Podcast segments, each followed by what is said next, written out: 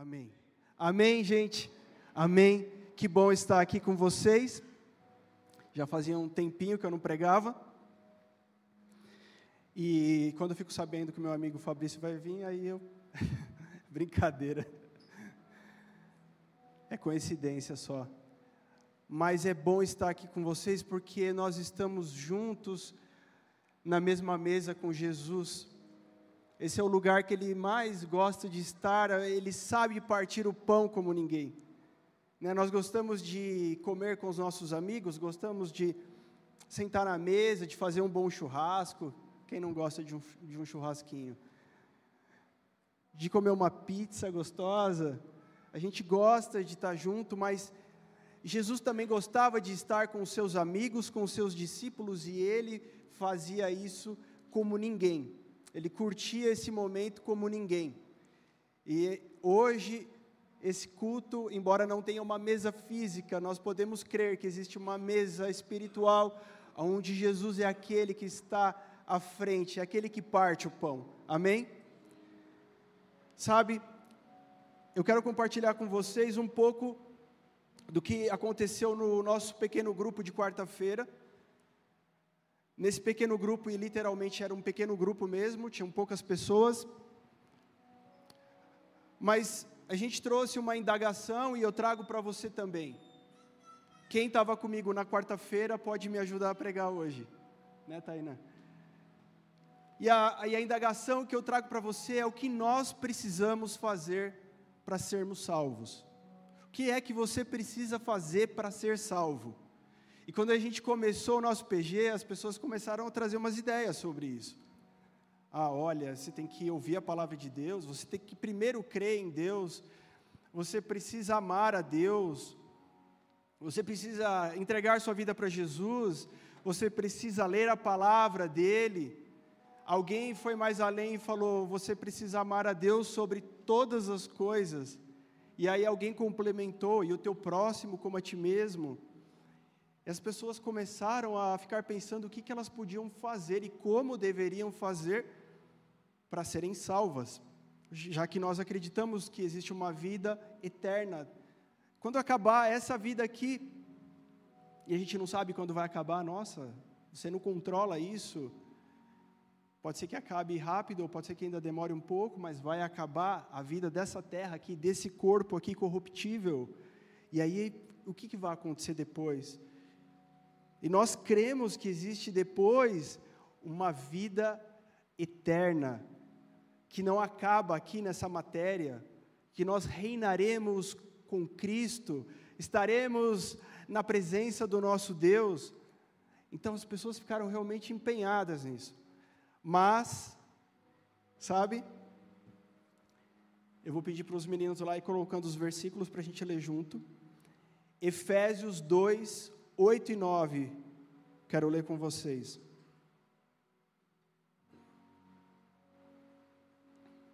Leia aí comigo, gente. Porque pela graça vocês são salvos, mediante a fé, e isso não vem de vocês, é dom de Deus, não de obras para que ninguém se glorie pois somos feitura dele, criados em Cristo Jesus, para boas obras, as quais de antemão preparou para que andássemos nela. É pela graça, diga pela graça. Agora, quem comeu macarrão, como disse o pastor Júnior, pela graça. Isso. Não fomos nós. Não existe nada que você possa fazer para ser salvo não existe nada que eu possa fazer para ser salvo. Foi pela graça que nós fomos salvos. Para que ninguém possa dizer: olha, porque eu fiz isso, porque eu deixei de fazer aquilo, eu fui salvo. Não, não é por isso. A palavra de Deus vai nos garantir que não. Tito 2, 11 e 12. Sabe onde está Tito na tua Bíblia? Vamos lá, Tito, capítulo 2, versículo 11. Diz assim: porque a graça de Deus se manifestou trazendo salvação a todos. Ela nos educa para que, renegadas a impiedade, as paixões mundanas, vivamos nesse mundo de forma sensata, justa e piedosa. Foi pela graça.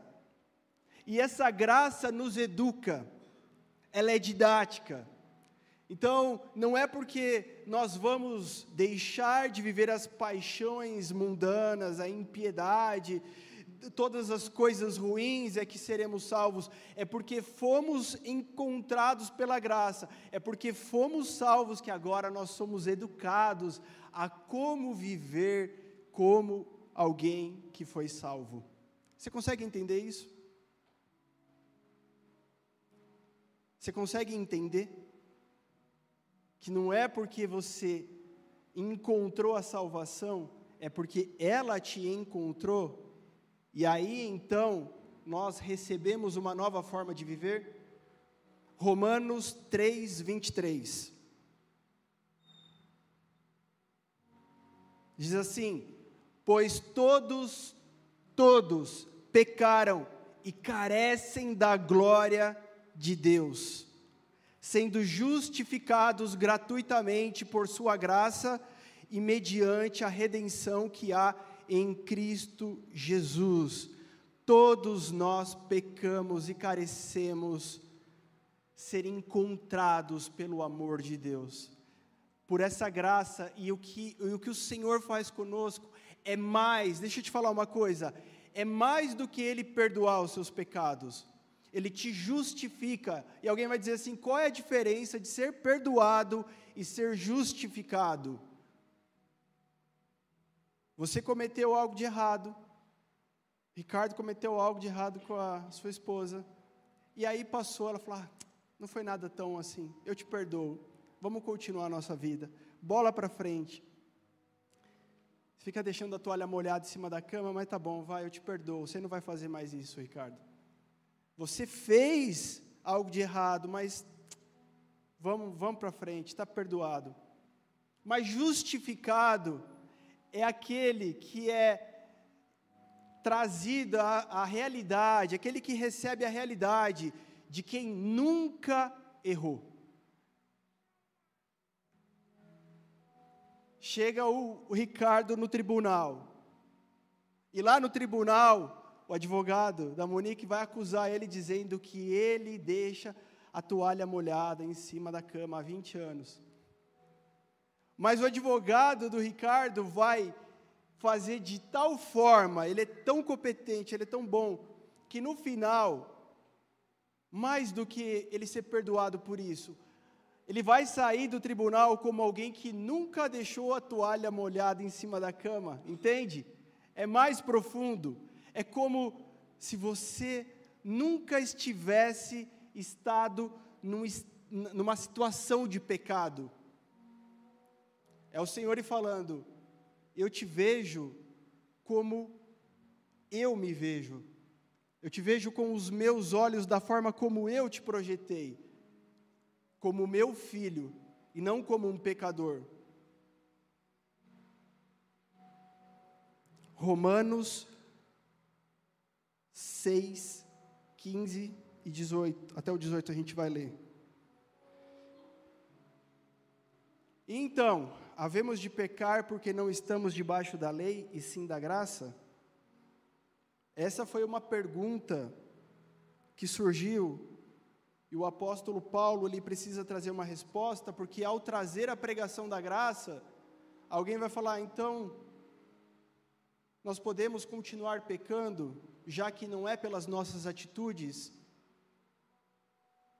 Então, havemos de pecar porque não estamos debaixo da lei, sim da graça? De modo nenhum. Será que vocês não sabem que, ao se oferecerem como servos para a obediência, vocês são servos daquele a quem obedecem, seja do pecado que leva à morte, ou da obediência que conduz à justiça? Mas graças a Deus que, tendo sido escravos do pecado, vocês vieram a obedecer de coração a forma de doutrina a que foram entregues. e uma vez libertados do pecado, foram feitos servos da justiça. Vocês já não são, nós já não somos mais servos, escravos do pecado, mas agora nós somos servos da justiça. A algum Senhor você vai servir. Ah, existe uma ilusão de que eu posso ser livre, mas você não é livre. Você precisa servir a algum Senhor. Eu não lembro onde foi que eu vi isso, mas alguém, alguém deu esse exemplo assim: olha, tenta agora não pensar em nada. E a outra pessoa falou assim: não consigo. Falou, você é escravo dos seus pensamentos. Você não consegue comandar, você acha que é livre, mas não é. A algum Senhor você vai servir.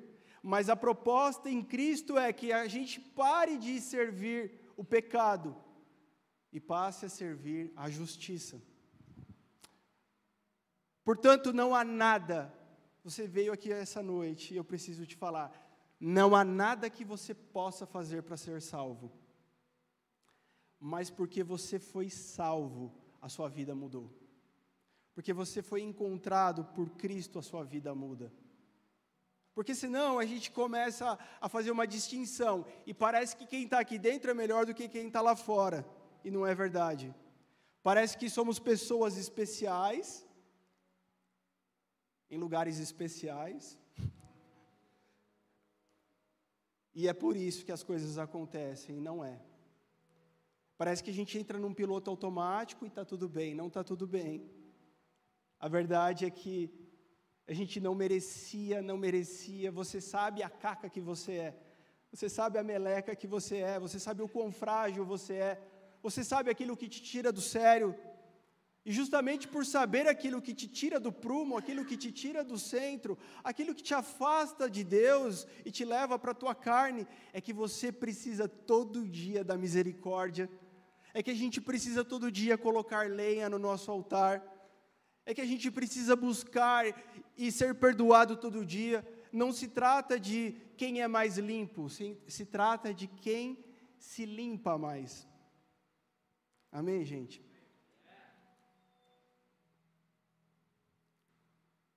Eu, eu já contei esse testemunho, mas eu, eu vou contar de novo hoje. Teve uma época da minha vida, gente, e eu creio que você também, na tua vida, já passou por altos e baixos, por situações difíceis. E teve uma época da minha vida que, não só eu, a minha casa, a minha família, a gente estava passando uma época apertada da vida em vários sentidos, inclusive financeiro, todos eles. E foi na época que eu comecei a cursar minha faculdade. E eu sinto de falar hoje aqui de novo isso, talvez alguém precise ouvir. E Sabe aquele negócio, fala, eu vou fazer, mas não sei nem como? Foi pela fé. E a verdade é que eu não tinha dinheiro nem para pegar o trem, o metrô que eu tinha que ir para São Paulo para a faculdade, muito menos para pagar a mensalidade daquela faculdade, mas eu só comecei aí. E quando eu comecei a fazer isso, todo culto, quando acabava, domingão, acabava o culto, tinha um japonês que ele era tesoureiro na igreja. E ele vinha e me dava um envelope, e no envelope tinha um dinheiro certinho para eu pegar o trem, pegar o metrô aquela semana. Nem mais nem menos. Não sobrava para o café, mas também não faltava. E ele ficou fazendo isso por um bom tempo. Até o momento que eu não precisava mais, que eu vi que eu já estava trabalhando, já conseguia e, e, simplesmente, ele nem falou nada antes, falou, ó, oh, Regis, então eu vou te dar, sei lá, Deus tocou meu coração. Não, ele não falou nada. Ele só ia e entregava para mim. E também não falou nada depois, ó, oh, agora chega, acabou. Não, ele só parou de dar. Deus faz as coisas no momento certo. E eu recebi do cuidado, através da vida dele, de alguém, desse homem, eu fui cuidado por Deus. Você já foi cuidado, você já foi, se sentiu cuidado por Deus através da vida de alguém? Provavelmente sim, né? Deus usou alguém para cuidar de você? Eu fui extremamente cuidado. porque era o que eu precisava naquela hora. Embora não seja não sendo algo estrondoso, foi o que eu precisava e ele, ele levantou alguém. Mas eu também aprendi uma coisa, que tem hora na vida que você só tem que ir. Você fala, ah, não, eu tenho fé. Nossa, eu tenho uma fé em Deus. Nossa, eu tenho uma fé, mas a fé é algo prático. A fé é algo que se coloca em ação. Amém, gente? É, a fé é algo para ser experimentado, ser vivido, não ser falado. Não é, uma, não é uma sensação que você tem no teu coração. Fé é algo que você exerce. E eu aprendi, e eu lembro do meu pai, ele me impulsionou nessa época a exercer a fé porque ele não podia naquele momento, ele, ele sempre me amparou, antes e depois, mas era um momento que não viria dele. E, mas ele falou assim: Filho, vai. Deus está te dizendo hoje aqui, filho, vai. Você entende? Você entende que o Senhor vai te dizer, exerça a sua fé ao invés de ficar falando dela? Falar que temos fé não muda nada, mas nos mover a partir daquilo que acreditamos muda todas as coisas. Eu só precisei começar e deu tudo certo. Sabe? Talvez você precisa começar crendo. Se você já recebeu um, uma direção de Deus, ah, eu não tenho ainda uma direção de Deus, busca. Pode buscar que o Senhor quer falar contigo. Um pai não abandona o seu filho. Quando um filho pede pão para o pai, ele não dá pedra. Quando um filho pede peixe para o pai, ele não dá uma serpente, uma cobra. A palavra diz isso. Então, se você ainda não recebeu uma direção de Deus, eu te digo hoje, meu irmão, busca, ore, leia a palavra, esteja sensível.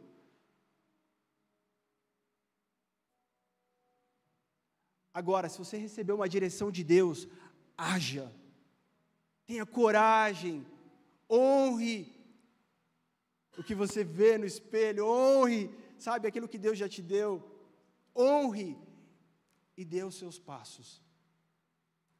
E provavelmente, Deus vai se manifestar através da vida de, da vida de alguém para você. Gente, eu deixei os recados para o final, tá? Vocês não deixam eu esquecer, beleza? Ô pastor, está esquecendo. Teve uma vez que eu estava saindo do. Eu, eu era eu era jovem, gente. Recém tirado a carta, assim, habilitação. Estava ainda nos primeiros momentos ali que eu estava dirigindo, jovenzinho, não tinha barba. E aí eu fui sair, eu deixei o carro estacionado na frente do prédio para ficar mais fácil, assim, para sair. Que a gente, eu ia para a igreja à tarde que tinha ensaio. E quando eu fui sair, tal, dei tchau pro porteiro ali, falei com ele alguma coisa, e eu fui sair, tinha uma porta de vidro, fui sair, tinha uma menina, uma moça, sendo assaltada por outra moça. Eu falei, nossa, e ela estava apavorada com a bolsa aberta, assim, revirando tudo, e a outra, tipo, acelerando ela assim, vai, vai, vai, vai, vai. E eu olhei aqui, e aí eu já olhei do outro lado da rua, e tinha um rapaz, um cara lá, assim, ó, acompanhando, eu, eu me liguei. Sabe que eu sou malandro, né, Tiago? Minha cara de malandro. Bastante. Já liguei, ganhei a fita, mano. Agora, agora foi. Agora pegou. Peguei a fita, vi que tinha um safado do outro lado lá, e a, e a mina aqui assaltando a outra, sei o quê. Gente, eu nem pensei. A porta estava atrás de mim aqui, eu fui, abracei a menina e trouxe ela e entrei rapidão. Não queria que desse tempo do outro chegar. E a menina que estava assaltando ela ficou com uma cara de. Do nada assim. E quando ela entrou, ela chorava, chorava assim, tipo, desesperada. Mas estava é, tudo lá, né? A bolsa dela, tudo lá. E ela nem conseguia me agradecer. Aí o porteiro foi pegar água para ela tal, né? Acudiu ela e nisso eu saí, que eu estava atrasado para o ensaio e ia tomar a bronca do, do meu líder lá do, do, da, da banda. Fui embora, nem falei com a menina. Passou um tempão, e aí cheguei lá, tinha uma cartinha para mim no, na portaria. A menina agradecendo, você foi um anjo, um anjo loiro, um anjo bem bonito. Ah, vá! Você foi um anjo na minha vida. Gente, uma carta toda bonita e tal. E nunca falei com ela, ela nunca deixou o telefone, eu não liguei, hein, gente. A homem de Deus é outra coisa. Não liguei para ela, não falei com ela e ela nunca mais falou comigo, mas naquela hora Deus usou a minha vida. Sabe? Deus quer usar a sua vida. Assim como você precisa saber que Ele vai usar a vida de alguém para você, para falar com você, para mexer com você, para que a tua vida seja abençoada. Lucas 10, 25, vamos ler o texto da noite. Quem sabe de coro que está aqui?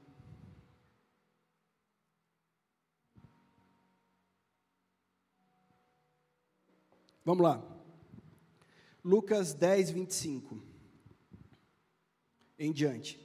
E eis que certo homem, intérprete da lei, se levantou com o objetivo de pôr Jesus à prova.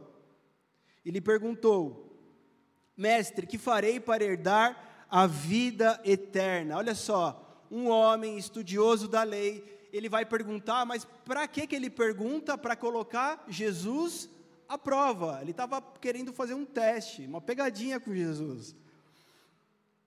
Mestre, o que, que eu preciso fazer para ser, ser salvo? Foi, foi a nossa pergunta de hoje, foi a pergunta de quarta-feira. E Jesus responde como? Não com uma resposta, mas com outra pergunta. O que está escrito na lei e como você entende? Aí ele responde: Ame o Senhor seu Deus de todo o seu coração, de toda a tua alma, com todas as tuas forças e com todo o teu entendimento, e ame o seu próximo como você ama a si mesmo. Então Jesus responde: Você respondeu corretamente, faça isso e você viverá. Jesus tem muito bom humor aqui nessa passagem. Então esse, esse jovem, esse homem traz uma pergunta para Jesus querendo prová-lo, mas Jesus devolve a pergunta. E ele tinha uma resposta boa, bonita, preparada, teologicamente preparada para esse momento. E ele fala bonito. Ele vai citar Deuteronômio e ele vai falar que precisamos amar o Senhor sobre todas as coisas e o nosso próximo como a nós mesmos. Então Jesus fala: faça isso. Se você sabe, então faz. Mas ele, querendo justificar-se, perguntou a Jesus: Quem é o meu próximo? Toda vez que a gente sabe o que precisa fazer, mas não tem coragem, a gente vai arrumar uma justificativa. A gente vai trazer alguma outra pergunta para justificar o porquê não fazemos aquilo que devemos fazer. E Jesus vai responder a ele. Um homem descia de Jerusalém para Jericó e caiu nas mãos de alguns ladrões. Estes, depois de tirar-lhe a roupa e causar muitos ferimentos, retiraram-se deixando-o semi-morto. Por causa por causalidade, um sacerdote estava descendo por aquele mesmo caminho e vendo aquele homem passou de largo. De igual modo, um levita descia por aquele lugar e vendo passou de largo certo samaritano que seguia o seu caminho passou por perto do homem e, vendo-o, compadeceu-se dele. E aproximando-se, fez curativos nos ferimentos dele, aplicando-lhes óleo e vinho. Depois colocou aquele homem sobre o seu próprio animal, levou-o para uma hospedaria e tratou dele. No dia seguinte, separou dois denários e os entregou ao hospedeiro, dizendo: Cuide desse homem se você gastar algo a mais, farei o reembolso quando eu voltar. Então Jesus perguntou: Qual destes três lhe pareceram ter sido o próximo do homem que caiu nas mãos dos ladrões? O intérprete da lei respondeu: O que usou de misericórdia para com ele. Então Jesus lhe disse: Vá e faça o mesmo. Gente, esse homem vai interrogar Jesus. muitas vezes a gente vai orar, a gente vai falar com Deus, a gente vai falar com Jesus, justamente fazendo a mesma coisa, trazendo pergunta para Deus. Ah, Deus, por que está acontecendo isso, Deus? Ah, Deus, por que, que meu marido é tão ruim, Deus? Ah, por que, que minha mulher? Ah, por que, que eu não arrumo um namorado? Ah, por que, que eu não arrumo um emprego? Ah, por que, que a porta de, da prosperidade está fechada? Por que, que a porta, todas as portas dos desesperados, a gente começa a perguntar para Deus. A gente faz pergunta, pergunta, pergunta. E a gente nem para para ouvir a resposta, que a gente já fala um amém e vaza, para não ter perigo. Esse homem traz para Jesus perguntas que ele tinha as respostas, mas não vivia aquilo. Cuidado, cuidado com o que você pergunta, sabe? Jesus usa do bom humor, Jesus, eu fico imaginando um Jesus, ele estava tranquilaço nesse dia, como se algum dia ele não tivesse, né? O dono de toda a paz, da paz que excede todo entendimento. Jesus, ele usa o bom humor aqui. Que, que você acha? Sabe? Talvez nas tuas perguntas a Deus ele vai falar, mas e o que, que você acha? O que, que é a resposta? Deus, será que esse negócio, devo ou não devo? Aí ele pergunta assim para você, o que, que você acha? Fala, ah, eu acho que é pecado, mas devo ou não devo? Eu acho, Deus, que te desagrada, mas devo ou não devo? Sabe? Então Jesus vai perguntar para ele, ele vai trazer uma resposta, ó, nota 10 da escola dominical.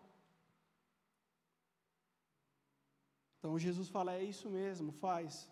Mas aí vem a desculpa, o nosso álibi, a nossa desculpa esfarrapada.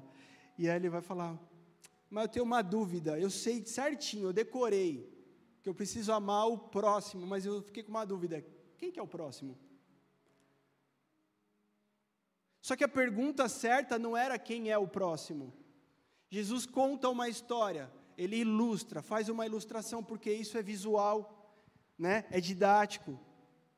A gente vive numa, numa época mais do que nunca visual, extremamente visual. Se a gente colocar um telão aqui, quem sabe onde a gente vai ter? né, de LED, né, Tiago? Passando, enquanto eu falo, as frases vêm junto, e as cores combinam com a minha roupa. Quem sabe um dia? Extremamente visual. Mas, a forma como eu falo também pode ser visual. E Jesus era muito visual na forma como ele falava. Daí ele conta essa história. Então está vindo um sacerdote, vai passar por esse homem que foi espancado, arrancou a roupa, ele está todo detonado. Esse homem, ele era de, ele tinha 1,65m, então ele não era muito alto. Esse homem, ele era um pouco barrigudinho, ele não era muito forte. Esse homem ficou todo ensanguentado, com a sua roupa toda rasgada. Você já começa a imaginar esse homem, a situação que ele ficou. Ficou lá desacordado.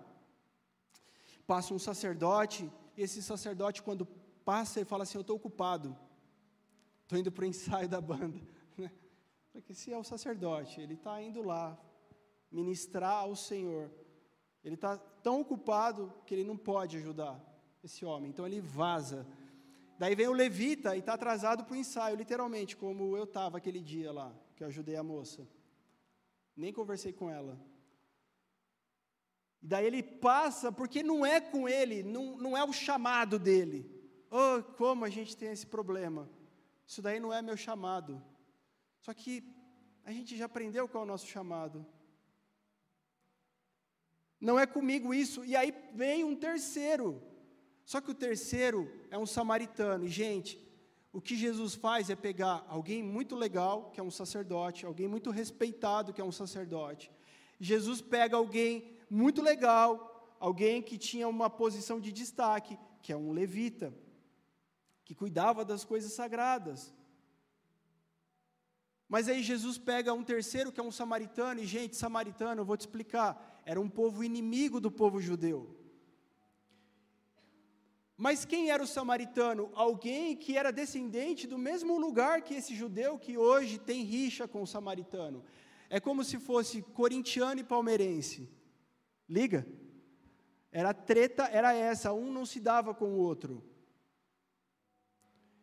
Só que eles vieram do mesmo lugar, porque os samaritanos vieram também descendentes das doze tribos de Israel. Do mesmo pai Abraão, Isaac, Jacó, vieram do mesmo lugar. Provavelmente descendente da, das tribos de Manassés e Efraim, mas a questão é que eles vieram do mesmo lugar. Mas existe uma divisão, talvez você já ouviu falar disso, uma hora Israel se divide entre Reino do Norte e Reino do Sul. E as tribos ficam divididas. E nessa hora já começa uma rixa. Mas esses samaritanos for, foram um povo que receberam castigo de Deus. Não que os outros não tenham recebido, mas recebeu primeiro, recebeu com força. Eles foram feitos escravos, eles, eles foram levados cativos, e aí começou uma mistura cultural, uma mistura de raça, uma miscigenação, começou um sincretismo, que é a mistura de religiões. Então, como que o judeu via? Como um povo misturado. Porque agora eles abraçaram outra cultura, tem gente de outros povos misturado lá com eles, porque agora eles adoram outros deuses, então, daí em diante, eles são mal vistos. Mas, nessa hora, o samaritano, ao passar e ver aquele homem, ele não pensa assim: bom, será que ele também é um samaritano como eu? Ou será que ele é um judeu que me odeia? Ele simplesmente, a palavra diz que ele sente compaixão. Ele olha aquilo e sente dor no coração. Já aconteceu isso com você? Já aconteceu? De você ver uma situação e você falar: Meu Deus, eu preciso ajudar. Meu Deus, eu não posso ficar indiferente a isso que eu estou vendo. Foi o que ele sentiu. Não se trata de quem tem o melhor título, não se trata de quem tem uma posição diante de Deus, da sociedade, diante da religião. Se trata de um coração que tem compaixão. E quando ele tem compaixão, ele assume a responsabilidade por aquele homem.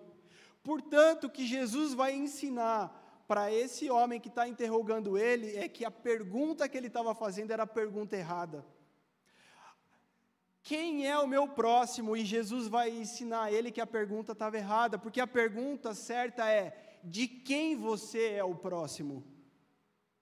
De quem você é o próximo? Então, na, naquele caso ali, naquela ilustração de Jesus, ele vai perguntar: quem te parece que foi o próximo desse homem que estava ali sofrendo? E ele responde também corretinho. Não foi nem o sacerdote, não foi o levita, foi esse samaritano. O samaritano foi aquele mais parecido com Jesus, porque ele agiu com compaixão. Sabe, nós dizemos que Jesus é o nosso modelo. Mas quando nós dizemos que Jesus é o nosso modelo, a gente também está dizendo assim, então eu estou mirando nele, eu quero parecer com ele. Eu vou me esforçar, eu vou fazer o máximo para que dia após dia, ele é a minha referência, ele é o meu modelo, dia após dia. Eu sei aonde eu quero chegar, eu estou me esforçando, eu estou trabalhando para chegar ali, naquele referencial. Nós aqui, como cristãos, dizemos isso, que Ele é o nosso modelo, que Jesus é a nossa referência. E o nosso trabalho diário, irmãos, é para que a gente chegue mais perto de ser como Jesus. Amém? Amém? Sabe, não se trata de alguém que faz caridades apenas, apenas isso. Não se trata de alguém que faz coisas boas apenas isso, porque alguém confunde as coisas. E qual é o problema? Que nós vivemos num extremo ou vivemos no outro. Ou a gente vive num extremo ou no outro, e alguém vai dizer assim: eu preciso ser bondoso, eu preciso fazer boas coisas para ser salvo e alguém está no outro extremo falando assim: eu já aprendi que eu não preciso fazer nada, e eu vivo a vida como eu quero. E não é isso. Amém, gente? Vamos construir mais um pouquinho isso hoje, mais um alicercezinho. Sabe, se você foi encontrado pelo amor de Jesus, não é mais sobre você, querido, é sobre mais alguém. Se você foi encontrado pela salvação de Jesus na sua vida, não é mais sobre você, é sobre mais alguém agora. Se você foi curado, não é mais sobre você, é sobre alguém que precisa ser curado agora. Se você foi liberto, não é mais sobre você, existe alguém que precisa ser liberto perto de você, diante dos teus olhos. Amém, gente? Sabe, Deus vai contar com quem? Quem aqui será o samaritano? O samaritano ele poderia ter vários defeitos, vários problemas na sua vida. Um, ele, esse homem ele vinha de um povo, de uma cultura, de uma religião totalmente condenável. Mas naquele momento ele se move por compaixão.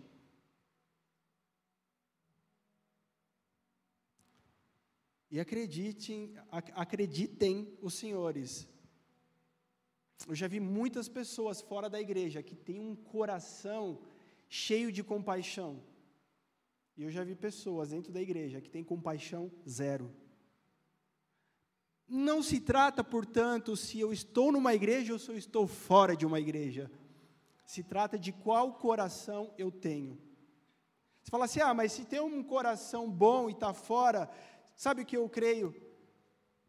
Que o Senhor já está tratando nesse coração bom, e que uma hora ele vai estar na casa do Pai, ele vai estar na presença de Deus, ele vai entender os propósitos de Deus, amém? E aquele que ainda não tem, cara, você está dentro da casa do Pai, ele está tratando, ele está cuidando, e ele está fazendo isso na sua vida, para que você chegue a aparecer com ele. Quanto você parece com Jesus? A pergunta que me aflige é essa, a pergunta que me corrói é: quanto eu pareço com Jesus? Algo precisa nos tirar do conforto. Se você está acomodado numa religião, sai disso hoje em nome de Jesus. Ah, eu tenho 30 anos de evangélico, glória a Deus, aleluia. Talvez você pode ir para o inferno com um currículo desse. Senhor, em teu nome eu fui no culto. Senhor, em teu nome eu toquei na banda. Senhor, em teu nome eu fiz coisas maravilhosas. Senhor, em teu nome eu profetizei, eu curei, eu expulsei demônios. E ele dizer: Eu nunca te conheci. Portanto, aquilo que nos tira de uma zona de conforto de dizer eu sou isso ou sou aquilo. Não, não, eu não vou na igreja, mas eu sou uma pessoa de bom coração. Ou eu vou na igreja e está tudo bem. Sabe, de um jeito ou de outro, nós não conseguimos ficar em uma zona de conforto, em uma banheira morna, quando o Espírito Santo se revela a nós e traz uma inquietude: o quanto você parece com Jesus. O quanto você tem isso.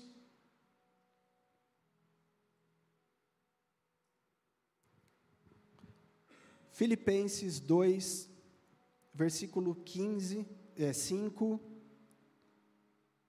Nós vamos ler até o 11. Vamos ler junto aqui. Tenham entre vocês o mesmo modo de pensar de Cristo Jesus, que, mesmo existindo na forma de Deus, não considerou o ser igual a Deus, algo que deveria ser retido a qualquer custo. Pelo contrário, ele se esvaziou assumindo a forma de servo, tornando-se semelhante aos seres humanos e reconhecido em figura humana. Ele se humilhou, tornando-se obediente até a morte e morte de cruz. Por isso também Deus o exaltou sobremaneira, ele deu o nome que está acima de todo nome, para que ao nome de Jesus se dobre todo o joelho nos céus, na terra e debaixo da terra e toda a língua confesse que Jesus Cristo é o Senhor, para a glória de Deus Pai. Sabe-se até Jesus, ele se humilhou para ser exaltado, imagina eu e você. Ele abre mão, ele poderia falar: Quer saber? Eu sou Deus. Na hora que ele está pregado naquela cruz, ele poderia falar: Quer saber? Chega de sofrimento, um bando de pecador, e mandar fogo do céu e consumir tudo. Em cada momento, em cada situação, ele poderia usurpar, ou seja, tomar a força, aquilo que era dele, mas a missão não era essa. Então, ele assume a forma de servo. Se o teu modelo é Jesus, você precisa assumir a forma de servo. Servo é aquele que serve. Se a nossa referência é Cristo, amados, a gente precisa servir uns aos outros. A gente precisa dar preferência para o outro. Eu sei que é difícil e, e, eu falo isso por mim. O quanto é difícil, porque quando você toma uma fechada no trânsito, por exemplo, o seu instinto não é de dar preferência, fala, oh, puxa vida, me fecha mesmo e toma, toma teu lugar, toma a frente. Não, o nosso instinto é, é miserável, eu vou te fechar também. Se você é passado para trás, você pensa, vou passar para trás também. Me tapearam, vou tapear também. E sem perceber, talvez hoje, meu irmão, você está replicando aquilo que fizeram com você, que fizeram na tua vida. Você só vai reproduzindo e replicando. Mas o nosso modelo não é esse mundo. O nosso modelo é Cristo. Cristo é aquele que toma o lugar de servo para servir, é aquele que age com misericórdia, com compaixão. Vamos lembrar?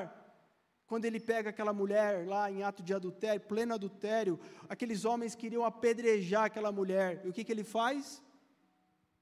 Não sei ao certo, ele abaixa, começa a escrever na areia, e aqueles homens vão saindo de perto da mulher. Eu não sei o que ele escreveu, acho que ele começou a escrever o nome das esposas. Vou falar com a dona Maria, com a dona Cleide. Jesus vai escrevendo e os homens vão indo embora e fica aquela mulher. Fica ela e Jesus, toda pecadora, toda miserável. Ele fala: vai, mas não peca mais. Vai, minha filha. Zaqueu, quem era Zaqueu, gente? Era um homem safado, corrupto, cobrava, ganhava dinheiro como? Em cima dos outros, tirando proveito dos outros. Tanto que quando ele encontra Jesus, ele fala assim: Olha, eu vou restituir aqueles que eu lesei, quatro vezes mais. Eu, ele sabia quem ele era, ele era um miserável, que ele gostava de grana, tirar vantagem. Ele fazia o que tinha que ser feito e colocava o dinheiro no bolso. E Jesus, quando vai até a casa dele, para jantar com ele, para ficar na casa dele, não fala assim: Ó, eu vim aqui, mas você é muito pecador, miserável, eu estou sabendo, já contaram aqui a tua fama. Não. Jesus tem um olhar de amor, que Jesus não precisa nem acusar aquele homem, ele começa a falar: Jesus, tudo que eu fiz de errado. Sabe, você não precisa de ninguém que te acusa, você precisa do olhar de Jesus é Ele que muda tudo.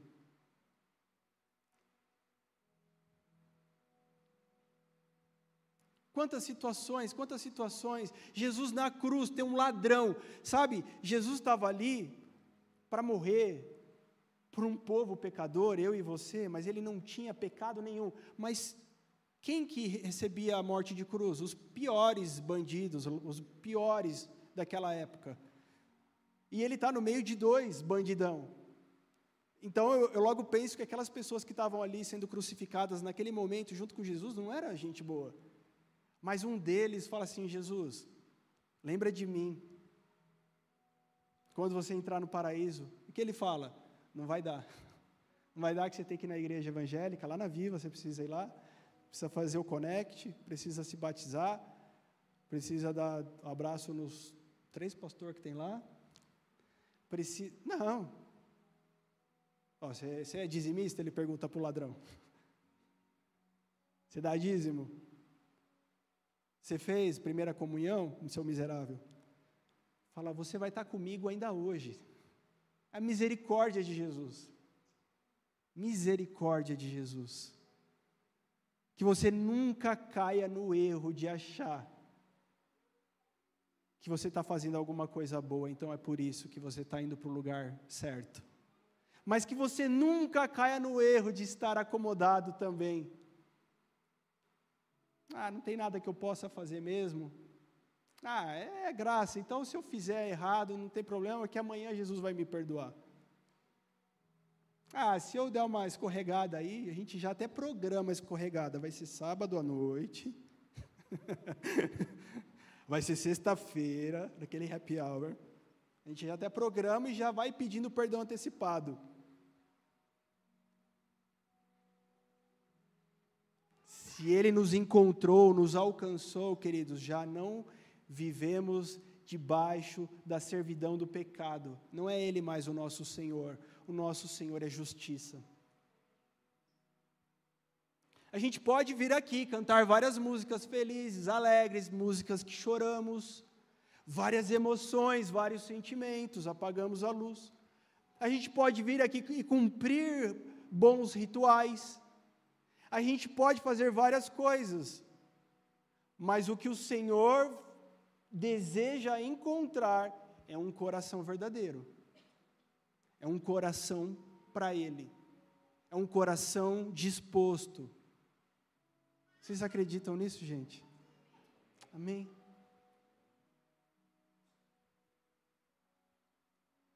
Porque eu posso falar a língua dos anjos, eu posso dar o meu corpo para ser queimado a favor dos meus amigos, eu posso, sabe, eu posso. Renato Russo já cantava a música inspirada pela palavra de Deus. Eu posso fazer, mas se não tiver amor. Sabe? E eu não tenho esse amor. Você não tem esse amor. Esse amor é um dom de Deus, vem dele. Quando eu paro para pensar, eu falo, Deus, eu não tenho amor suficiente mas aí eu também me pego buscando em quem é o amor, então é a fonte. Deus, olha isso, Deus, eu acho que eu não tenho amor para lidar com essa pessoa. Na verdade, eu vou até ver com os outros pastores se a gente pode matar essa pessoa. Na verdade, esse irmão, acho que a gente vai expulsar ele da igreja. Muitas vezes, não sei, né, vocês aí, gente, mas eu uso uma uma tática que é a minha esposa. A gente gosta muito no final do dia tomar um café e bater um papo. É o nosso momento ali. E às vezes eu começo a falar: Não, você não sabe, Carol. Aí eu começo, bah, bah, bah, bah, bah, porque eu, meu, esse. Não, você vai ver o que eu vou fazer com esse cara, Carol. Aí eu fico macho ali na, na frente da minha esposa. Não, você vai ver o que eu vou fazer. Não, porque não sei o que, está pensando que, que eu sou pastor, mas não sou otário. Aquele papo todo. Principalmente se for irmão do marketing, aí é terrível. se for os irmãos do branding, nossa, os irmãos que faz a, a, a, rede social da igreja, vai ver o que eu vou fazer com esses caras, não sei o que, papapá. E agora você vai no quarto, né, orar. Aí, é, não, vou, vou dar essa oradinha aí, mas você vai ver depois o que eu vou fazer. Não vai, não vai sobrar. Aí eu vou, começo a orar, começo a falar para Deus. De repente, saio do quarto, falo, é, então, o Caio, porque, não, mas poxa, Deus ama tanto a vida deles, Deus ama tanto a vida daquela pessoa, poxa, olha, olha o que Deus está fazendo. Sabe, não é o teu olhar, é o olhar de Jesus. Se você não pode ser o próximo da tua esposa, querido, se você não pode ser a, a próxima do teu esposo, sabe? O, o cara está lá no maior perrengue, o cara acorda cedo, volta tarde, preocupado com as dívidas, atolado nos BO. Se você não é a próxima desse cara, você está esperando que quem? Apareça quem para ser o. A, outra próxima não, né, mulheres? As mulheres são ciumentas. Mas quem que é o próximo, sabe? Se o teu irmão, se a pessoa que está ali com você, que divide com você, os afazeres da igreja, a gente tem departamentos na igreja, a gente tem atividades, e às vezes a gente se, se bica, se bate, todo mundo querendo fazer o melhor para Jesus, todo mundo querendo fazer o melhor para Deus, a gente se bica, mas calma, peraí, você precisa da minha ajuda, eu preciso da tua, e existe algo que está acima de tudo isso que chama o amor que Deus colocou em nós. É nele que a gente se move, é nele que a gente se conhece, é nele que a gente precisa viver. Portanto, existe um modelo para nós e a gente precisa continuar perseguindo. E eu vou te dizer: não desista, não desista de perseguir isso. Não desista de buscar aquilo que é o mais importante, que é parecer com Jesus. Hoje você está aqui e amanhã não sei onde você vai estar. Tá. Talvez você muda de cidade, você muda de estado, você muda de país. Ou você faz uma harmonização facial, muda também. Você não sabe onde você vai estar tá amanhã, mas sabe, a gente precisa viver hoje aqui, buscando aquilo que é o mais precioso, é a presença dEle, é estar debaixo das realidades dEle, é viver o amor dEle. De quem você é próximo? E alguém chega para o pastor e fala assim: Ah, pastor, essa igreja aqui é meio estranha, que o pessoal não tem amor. Essa igreja aqui é meio estranha, eu acho que o pessoal não, não gosta, não foram com a minha cara. O pessoal aqui não me ama muito. O pessoal não me liga para eu ir na casa deles pessoal não me chama para sair, pessoal não ora por mim, pessoal não nada. Mas aí você fala, aí o pastor responde assim: "Mas irmão, você liga para quem? Você ora por quem? Você vai na casa de quem? Você chama quem para passear?" Amém, gente? De quem você é o próximo? Se você puder ficar de pé, a gente está encerrando. E o propósito, sabe, dessa palavra é trazer em nós essa reflexão. O culto ele precisa ser completo. Tem louvor, tem curas acontecendo, tem libertações acontecendo. Mas a palavra de Deus é o nosso fundamento. A palavra de Deus é o nosso esteio. E é sobre ela que nós precisamos estar alicerçados. Porque é como uma casa que é construída, um, modelo A, na areia, modelo B, na rocha. Onde a sua casa está construída? Na areia, vai bater o vento, vai vir a primeira chuvinha e tchau. Agora, se estiver na rocha, e aí ela vai ter um alicerce profundo, porque tem que cavar, tem que ir para o subsolo. Essa casa vai permanecer. Não importa qual é a tempestade da vida que você está vivendo, mas você precisa saber aonde a tua casa está construída, ou aonde você está construindo ela. Isso faz toda a diferença. O teu casamento está sendo construído onde? Gente, rochas na palavra vai nos trazer quem? Jesus. A figura da rocha é o próprio Cristo. Então, fundamenta a tua casa, fundamenta teu relacionamento, fundamenta teus negócios em Cristo. E aí sim, de fato, nós estamos exercendo fé ao fazer isso. Porque o contrário disso é eu tentando fazer do meu jeito. Eu tentando fazer do meu jeito não é fé, é tentativa e erro. Mas eu deixando Jesus fazer, aí é fé. Feche os teus olhos, vamos orar.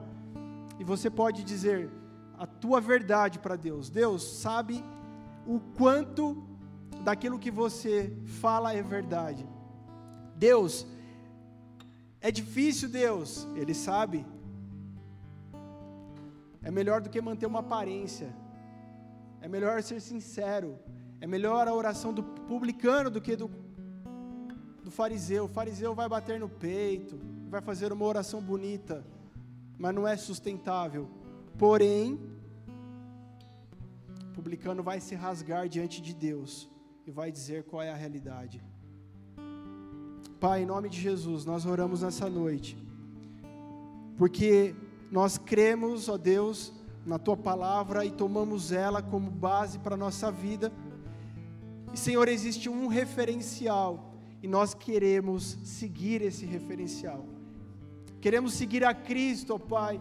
Queremos, sabe, viver como Cristo, nos entregar como Cristo, mas não temos isso de nós mesmos, portanto, Senhor, se não for o teu Espírito Santo em nós, continuaremos a ser os mesmos, mas se o teu Espírito agir em nós, já não seremos iguais, já não seremos os mesmos. Pai, eu quero nessa noite ministrar, Senhor, salvação, libertação, eu quero ministrar o agir o fluir do teu Espírito Santo sobre essa casa, sobre cada família representada aqui, Senhor, sobre cada casamento, Senhor, pais e filhos, ó Deus, situações que aos olhos humanos não existe saída, não existe o que possa ser feito, mas Senhor, tu és aquele que tem a última palavra, tu és aquele que tem a chave Tu és aquele que abre a porta, tu és aquele que fecha a porta, tu és aquele que tem o sim